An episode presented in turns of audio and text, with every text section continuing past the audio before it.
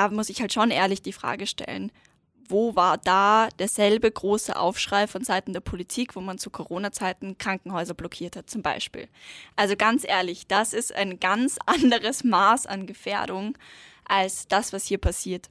Und ich glaube, auch da, das ist einfach eine politische Methode, um zu kriminalisieren. Und das ist in jedem Fall abzulehnen. Wie gibt's das? Der Krone TV Podcast mit den größten Fragen und Aufregern unserer Zeit. Seit Jahren gehen sie regelmäßig auf die Straße, um für die Zukunft unseres Planeten zu demonstrieren. Aus einem kleinen Schulstreik wurde inzwischen unter anderem die weltweit bekannte Fridays for Future Bewegung. KlimaaktivistInnen wurden allerdings lange nicht ernst genommen oder beachtet. Die Protestaktionen werden deshalb zunehmend auffälliger und auch lauter. Besetzte Unihörsäle, gecrashte Reden, festgeklebte Menschen im Verkehrschaos oder beschmutzte Kunstwerke. Geht der Klimaaktivismus mittlerweile zu weit? Wie weit darf Aktivismus allgemein gehen? Viele Menschen schauen inzwischen sehr, sehr kritisch in Richtung AktivistInnen. Ist das zu Recht? Das alles bespreche ich mit der Aktivistin und Autorin Lena Schilling. Schön, dass du da bist. Vielen lieben Dank für die Einladung. Ähm, ich würde sagen, wir sprechen vielleicht gleich einmal über dein Buch, was du kürzlich äh, rausgebracht hast, weil das passt ja wirklich genau ähm, zu, zu dieser heutigen Frage, ähm, nämlich radikale Wende. Da geht es eben genau um die Frage, wie radikal ähm, Proteste sein dürfen. Was ist denn da allgemein deine Meinung dazu? Meine Meinung ist, dass Proteste und vor allem solche zivilgesellschaftlichen Bewegungen so radikal sein müssen, dass sie gehört werden. Ich glaube, wir haben das gerade gesehen. Vier Jahre lang sind junge Menschen auf der ganzen Welt millionenmäßig auf die Straße gegangen. Das heißt, Millionen Menschen auf der Straße in über 2966 Städten, über 180 Länder. Man hat gemacht, was damals schon gewirkt hat, als wäre das ein Wahnsinn, nicht in die Schule zu gehen, die Schule zu bestreiken und das jeden Freitag. Das ist zur Normalität geworden. Die weltweite Klimakonferenz ist vorbei, auch dieses Jahr.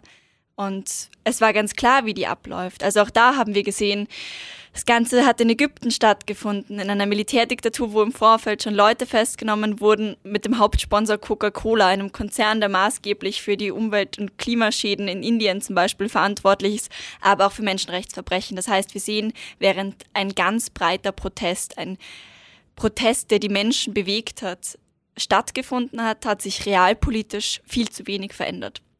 Und was bedeutet das? Das bedeutet natürlich, dass Protest radikaler wird und auch werden muss. Aber, und das ist, glaube ich, die große Frage in meinem Buch, wie machen wir radikalen Protest, wie ändern wir die Gesellschaft und können trotzdem die Menschen mitnehmen? Weil ich glaube, wir dürfen Protest nicht gegen die Menschen machen, sondern mit ihnen. Du sprichst gerade ähm, oder du hast gerade schon ein, ein, Wort erwähnt, was äh, sehr, sehr wichtig ist, auch in diesem ganzen ähm, Zusammenhang, nämlich radikal.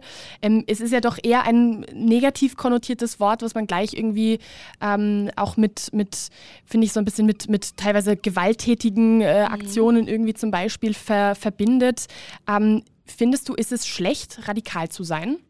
Überhaupt nicht. Radikal heißt im Wortsinn von der Wurzel an. Und ich glaube, wir haben gesehen, wir leben gerade in einem System, das Krisen produziert hat. Also ob wir jetzt von der Klimakrise reden, ob wir von Finanzkrisen reden, ob wir von Inflation reden, von Krieg oder was auch immer noch alles an Krisen auf uns zukommt, die Corona-Pandemie. Und dieses System hat diese Krisen produziert. Und jetzt Symptome zu bekämpfen und einfach immer höhere Dämme für übergehende Flüsse zu bauen, wird sich nicht ausgehen wir werden und müssen die Wurzel von dem Problem lösen. Und das meine ich mit dem Wort radikal. Ich glaube, es ist nicht gleichzusetzen mit dem Wort extrem und das wird manchmal falsch verwendet. Siehst du dich denn selber auch als radikal an?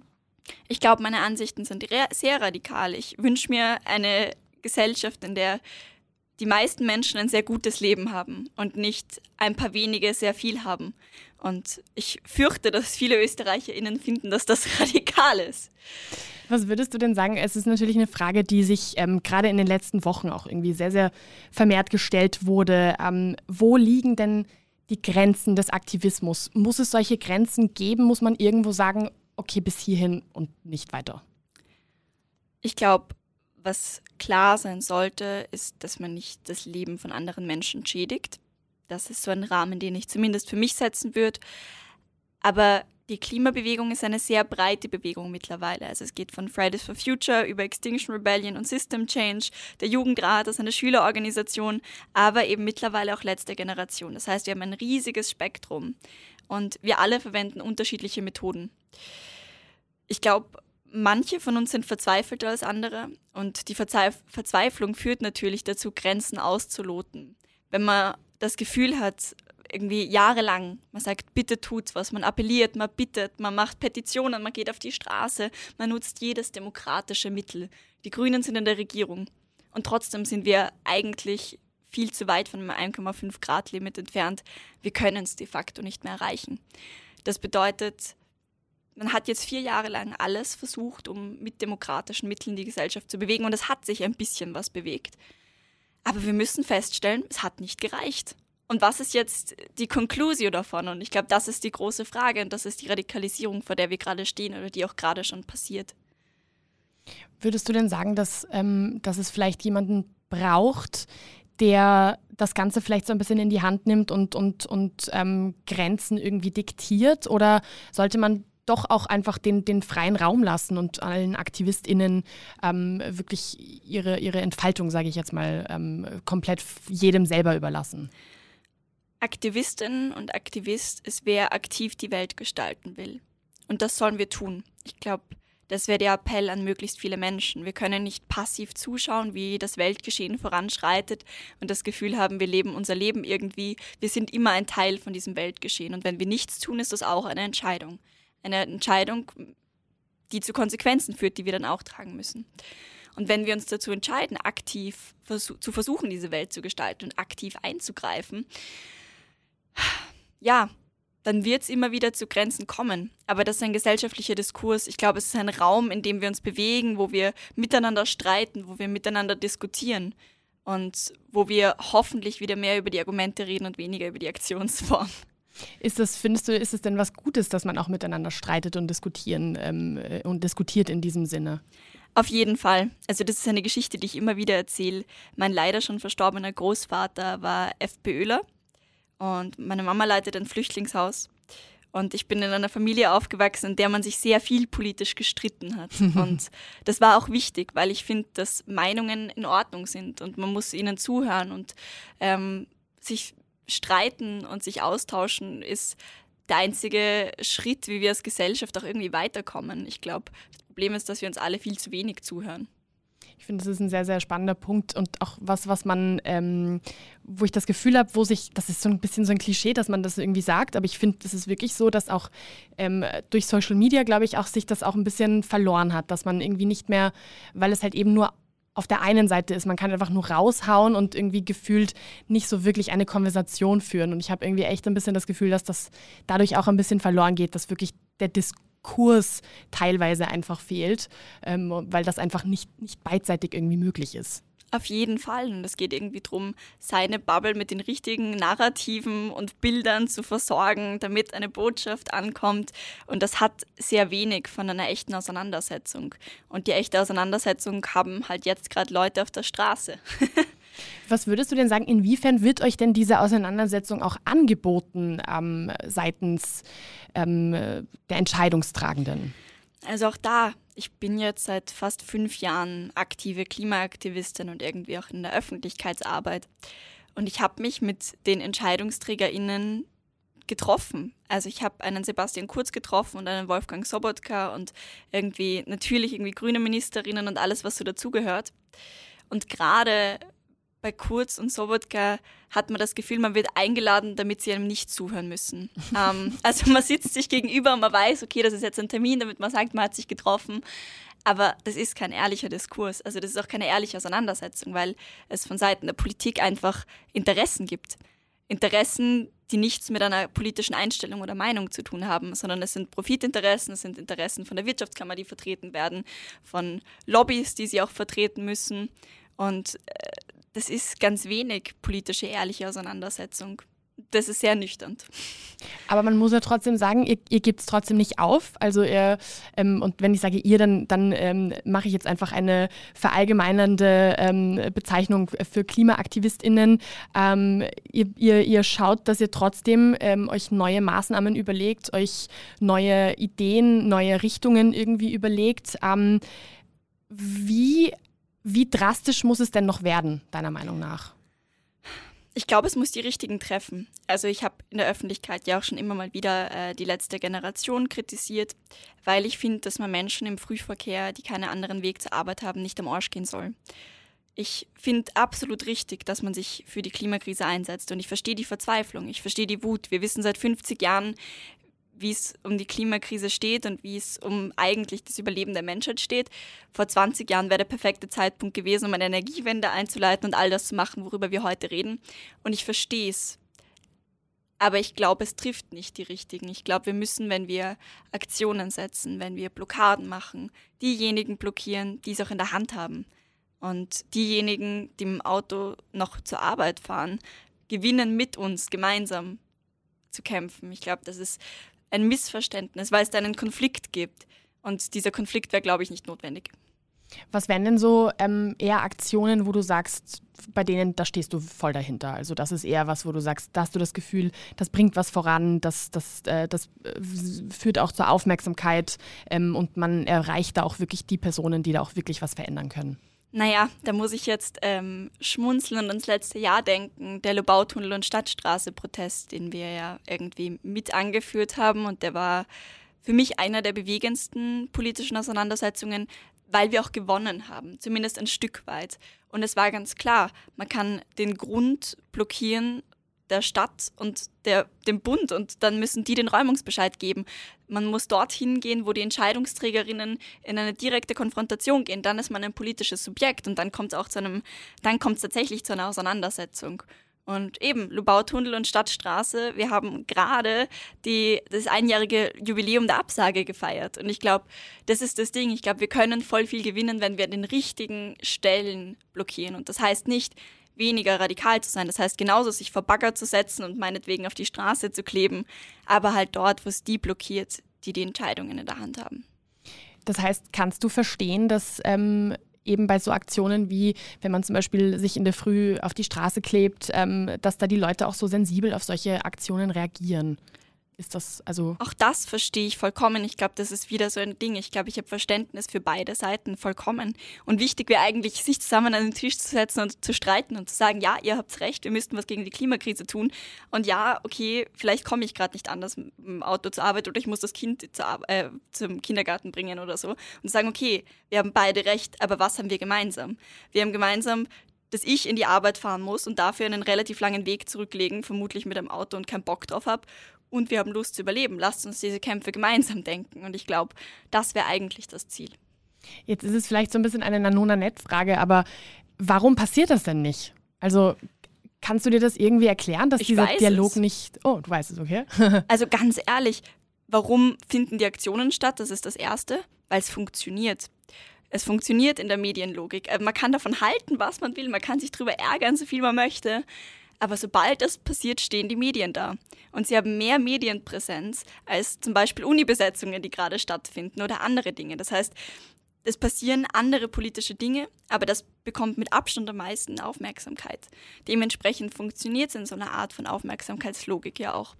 Und warum gibt es einen Dialog nicht? Naja, weil man damit halt die Fronten verhärtet. Man müsste einen Austausch und einen, eine Möglichkeit finden zu sagen, okay, wo können wir uns alle dahinter organisieren? Und das Problem ist, dass ich da gerade keine Partei sehe. ja.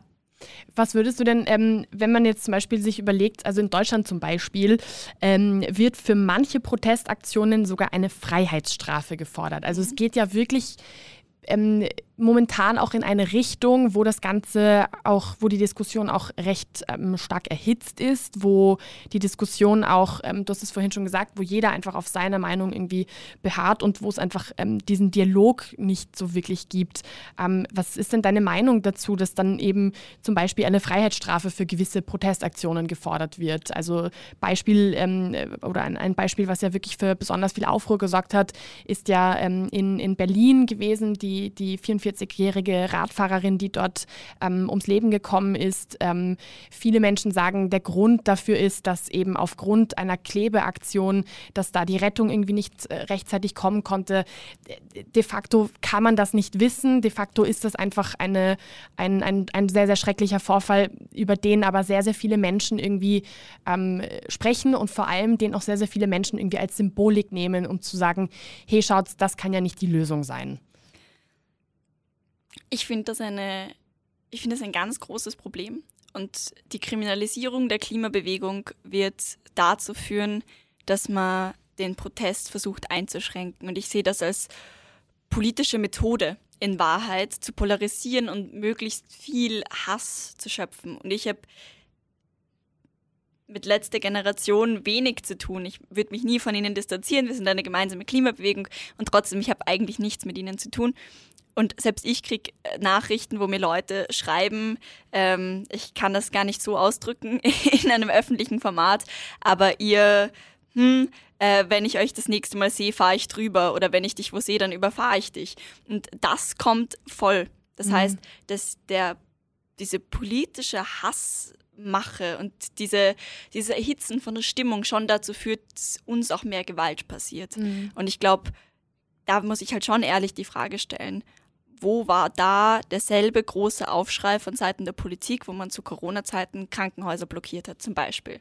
Also ganz ehrlich, das ist ein ganz anderes Maß an Gefährdung als das, was hier passiert. Und ich glaube, auch da, das ist einfach eine politische Methode, um zu kriminalisieren. Und das ist in jedem Fall abzulehnen. Jetzt, ähm, wenn ich auch so ein bisschen an die letzten Jahre denke, also äh, Greta Thunberg war ja irgendwie lange ein, ein Symbol ähm, des, des äh, Klimaaktivismus oder ist es auch nach wie vor natürlich. Ähm, auch sie ist oft an die Öffentlichkeit ähm, damit gegangen, dass sie halt sehr, sehr viel Hass irgendwie auch entgegen, ähm, äh, also dass ihr sehr, sehr viel Hass irgendwie ähm, entgegengeschmissen wird, würde ich schon fast sagen. Ähm, und auch sie ist irgendwie für sehr, sehr viele Menschen zu so einem ja, Hassobjekt einfach in gewisser Weise geworden. Ist natürlich jetzt sicher auch eine sehr, sehr schwierige Frage, aber warum kann man, also warum, warum instrumentalisiert man eine ein, eigene Person oder eine einzelne Person so sehr ähm, mit einem, ja, warum, warum kommt da so viel Hass irgendwie auf diese eine Person, die ja eigentlich etwas will, von dem wir ja alle was hätten? Was glaubst du, was, was, was ist da deine, deine Einschätzung? Ich glaube, das hat mehrere Aspekte. Einerseits ist es einfach eine Projektionsfläche. Es ist eine Projektionsfläche, weil ich glaube, in diesem Klimathema ist lange so eine Art Vorwurf mitgeschwungen, der irgendwie so aus einem Nischenthema kommt, so ein, ihr lebt nicht gut, ihr kauft nicht Bio, ihr seid keine guten Menschen. Die Klimafrage ist ganz lange so eine moralische behandelt worden. Und ich glaube, das, was wir schaffen müssen oder das, was ankommen soll, ist, dass es keine moralische ist, dass sich nicht eine Greta Thunberg hinstellt und von oben diktiert, was irgendwie richtig oder falsch ist, sondern dass das aus einem tiefen Bestreben aus der Gesellschaft rauskommt und sich niemand oben drüber stellt und sagt, so muss es sein. Ich glaube, das ist schon so ein, eine gewisse Art von Anti-Autorität gegenüber seiner moralischen Hoheit, so ganz, ganz, ja, analytisch. Und ich glaube, auf der anderen Seite sind es halt junge Frauen. Junge mhm. Frauen in den Medien. Und ich glaube, alle jungen Frauen in den Medien bekommen Hass ab. Ähm, warum das so ist, finde ich eine wahnsinnig spannende Frage. Vielleicht hast du dazu eine These. Ähm, weil ich das auch von anderen jungen Frauen kenne, die in ganz anderen Bereichen sind. Mhm. Dass man gerade, wenn man irgendwie in die Öffentlichkeit geht und sogar was Politisches sagt, dann ist man sowieso ähm, die Zielscheibe. Ja, nein, absolut. Selbst wenn man selbst wenn man sich gar nicht politisch äußert, ist man, glaube ich, sehr, sehr schnell als junge Frau mal einfach eine Zielscheibe. Ich hätte super gerne eine These dafür, warum das so ist. Ähm, pff, das kann ich mir auch nicht erklären. Also ich glaube, das ist einfach eine, eine Anti-Haltung, die einfach in bestimmten Kreisen, will ich fast sagen, irgendwie entsteht, ähm, aufgrund einer vielleicht nicht-Gewohntheit oder ich weiß es nicht, aber finde ich, vielleicht, vielleicht muss ich mir das mal in einer anderen Podcast-Folge anschauen. Ich finde, das ist eine, eine definitiv super ähm, äh, spannende Frage auch. Ähm, jetzt, wenn wir uns mal diese ganzen Aktionen anschauen, das Hauptziel ist ja, ähm, zunächst einmal Aufmerksamkeit zu generieren. Also das ist ja mal das, das Erste, was man halt ähm, oder was damit erreicht werden möchte. Das funktioniert ja auch. Gerade, du hast es vorhin schon gesagt, ähm, zum Beispiel die Klebeaktionen, die Medien waren da sofort dabei. Also da war, da, das hat überhaupt nicht lange gedauert und da waren, waren, war, war das auch überall sehr, sehr präsent. Ist das denn, würdest du sagen, die richtige Art von Aufmerksamkeit oder gibt es überhaupt eine richtige und eine falsche Art von Aufmerksamkeit?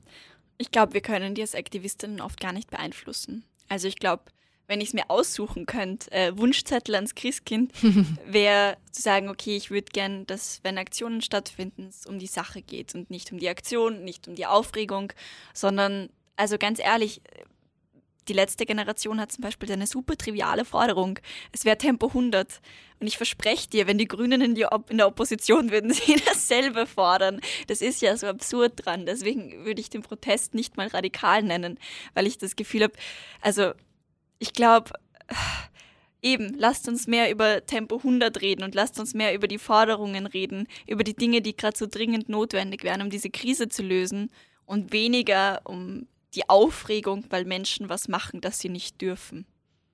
Wie ist es denn, weil du vorhin gesagt hast, du bekommst auch sehr, sehr viel ähm, ähm, Gegenstimmen, sehr, sehr viel Hass auch ent, ähm, entgegengeschmissen und entgegengeschmettert. Ähm, wie waren denn so die Reaktionen? Weil ich vorhin schon gesagt habe, du hast ja dann ein ähm, Buch rausgebracht, Radikale Wende. Wie waren denn darauf so die Reaktionen? Hattest du da irgendwie das Gefühl, es hat sich ähm, vermehrt oder ist es ungefähr gleich geblieben von den Reaktionen her?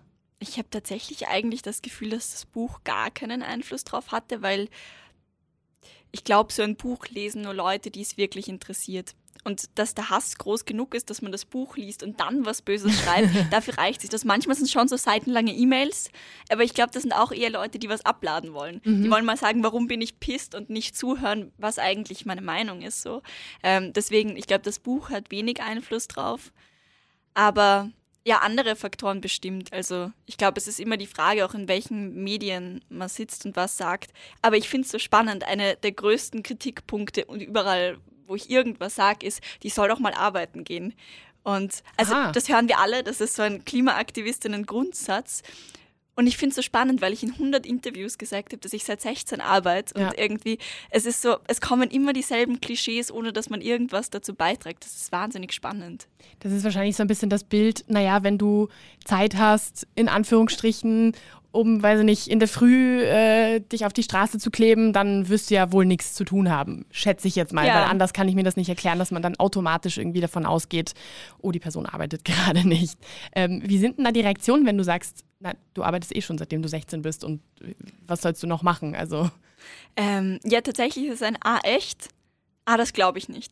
Und ich habe, ähm, ich war bei einem Format bei äh, Frühstück bei mir und wir haben da auch drüber geredet und da waren drunter so die Kommentare und ich habe gemeint, hey Leute, alle, die wollen, kommt gerne mal in meine Tanzstunde. Ich freue mich voll. Das wäre extrem lustig und ich glaube, irgendwann muss man aufhören, sich das zu Herzen zu nehmen und verstehen, dass wir alle auch dieselben Dinge in den Kopf geknallt kriegen, ganz unabhängig von unserer Person. Im Endeffekt hat es ja auch mehr damit zu tun, wofür man sich die Zeit nehmen möchte und nicht, wofür man sie im Endeffekt hat. Weil ich glaube, das ist ein super Beispiel, was oder etwas, wo sich auch sehr, sehr viele Menschen, die Vollzeit irgendwie arbeiten, wo sie sich auch selber an die Nase fassen können, wenn man sagt, oh, ich habe keine Zeit, ich habe keine Zeit. Im Endeffekt, man entscheidet ja auch selber, was man mit der Freizeit macht, die man hat. Und jeder von uns hat Freizeit, jeder und jede.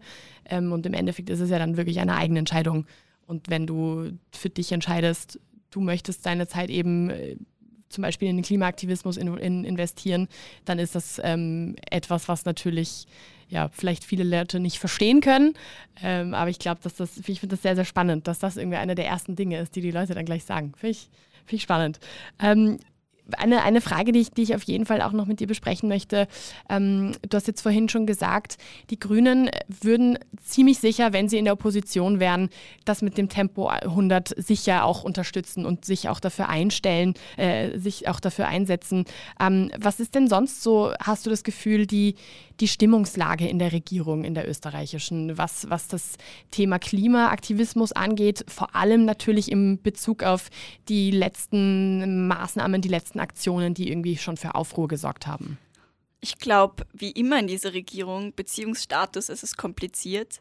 Ähm, ja, ich glaube, es gibt gerade zu den Aktionen ganz verschiedene Forderungen. Also Ich weiß nur, dass äh, der ÖVP Wien äh, Clubchef fordert, diese Terroristen soll man alle einsperren in diesem typischen Sprech. Und ähm, die Grünen würden sich davon wahrscheinlich nicht distanzieren. Ich glaube, da gibt es einfach den, äh, grundlegende Konflikte.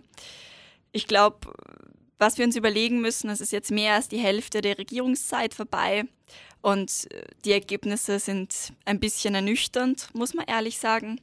Und ich glaube, das Fazit, das sich die Grünen mitnehmen können, aber wir uns alle mitnehmen sollten, ist, wenn wir Klimaschutz wollen, können wir uns die ÖVP in einer Regierung nicht leisten.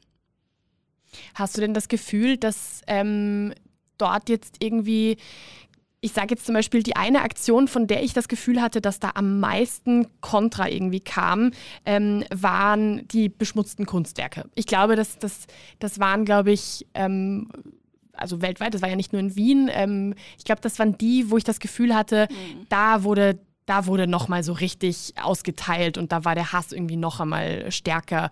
Hast du denn das Gefühl, dass das was gebracht hat und dass da irgendwie das Thema doch vielleicht präsenter war oder ging es dann wirklich eben nur um diese Aktion? Ich glaube ehrlich gesagt, also zumindest in Österreich, in anderen Ländern ist es besser gelaufen mit der Kommunikation. In Wien ist das mit der Kommunikation nicht so gut gelaufen. Ich glaube, der weiß auch nicht genau, was da schiefgelaufen ist, aber warum es dieses Bild betroffen hat, weil das, weil das eine Ausstellung war, die von der OMV gesponsert war und die Idee war zu sagen, ähm, die OMV sponsert hier irgendwie Kunstwerke und sorgt gleichzeitig dafür, dass wir uns in 50, 100 Jahren diese Kunstwerke sowieso nicht mehr anschauen können. Und das wäre, glaube ich, die Botschaft gewesen, aber die ist halt überhaupt nicht angekommen. Und das ist wieder das Ding. Es wird so hoch skandalisiert, dass man wenig über die Aktion redet. Deswegen fände ich es nach wie vor sinnvoller, diejenigen zu blockieren, ähm, die es verdient haben. ähm, was ich ähm, sehr, sehr spannend finde, ich habe auch vorhin schon gesagt, ihr, ähm, ihr legt, also ihr gebt trotzdem nicht auf. Ähm, es, es, kommen immer wieder neue Ideen, besetzte Uni-Hörsäle zum Beispiel, ähm, gecrashte Reden von der WKO. Also das ist ja doch etwas, was auch immer wieder, wo ihr euch immer wieder was Neues überlegt. Ähm, warum gebt ihr denn nicht auf? Also gerade wenn man irgendwie sich so anschaut, so, okay, die letzten vier Jahre hat sich nicht viel getan. Ähm, die, die Aussichten auf die nächsten vier Jahre sind jetzt auch nicht sonderlich positiv. Woher kommt dann dieser, dieser, dieser ich will es fast Optimismus sagen und diese Kraft, dass man dann trotzdem aber weitermacht? Weil wir eine Welt zu gewinnen haben. In dem Status, in dem sie gerade ist, wird es für die nächsten Generationen noch für uns wahnsinnig unangenehm. Und wenn wir nichts tun, dann haben wir die Welt de facto verloren. Und ich meine mit der Welt nicht irgendwie Bäume schützen und Tiere umarmen. Ich meine damit tatsächlich einfach die Menschheit und unsere Lebensgrundlage. Und ich glaube, das ist was uns klar sein muss. Also wir kämpfen und wir kämpfen weiter, weil es eine historische Notwendigkeit ist, weil wir in 10 Jahren, in 15 Jahren über Verbrechen sprechen werden, die passiert sind. Wenn die Folgen der Klimakrise so richtig eintreten und es zu spät ist, dann werden wir uns fragen, was damals war. Und ich glaube, wir müssen um jedes Zehntelgrad kämpfen. Und es geht nicht mehr um die großen 1,5 Grad. Es geht nur noch darum, dass möglichst wenig Menschen sterben, dass möglichst wenig Ökosysteme verrecken und dass möglichst wenig Menschen flüchten müssen. Und ich glaube, wenn wir uns fragen, warum wir kämpfen, dann müssen wir uns fragen, und ich, ich denke mir das immer, was wird die kleine Lena jetzt sagen? Das ist wahnsinnig kindisch und kitschig, ich weiß, aber manchmal denke ich mir, was wird die kleine Lena sagen? Die kleine Lena wird sagen, du musst. Das ist eine moralische Verpflichtung. Mhm. Und weil ich das vor der kleinen Lena rechtfertige, aber auch vor meinem kleinen Bruder und vor den Generationen, die danach kommen, die natürlich irgendwie Gesichter haben. Jetzt können alle mal an ihre Kinder und Nichten und Enkelkinder denken. Ich glaube, für die kämpfen wir. Und das müssen wir auch. Also besteht in gewisser Weise schon noch irgendwie eine Hoffnung bei euch, dass, dass man schon noch was verändern kann ja, ich glaube, wenn wir es nicht können, dann haben wir zumindest gekämpft.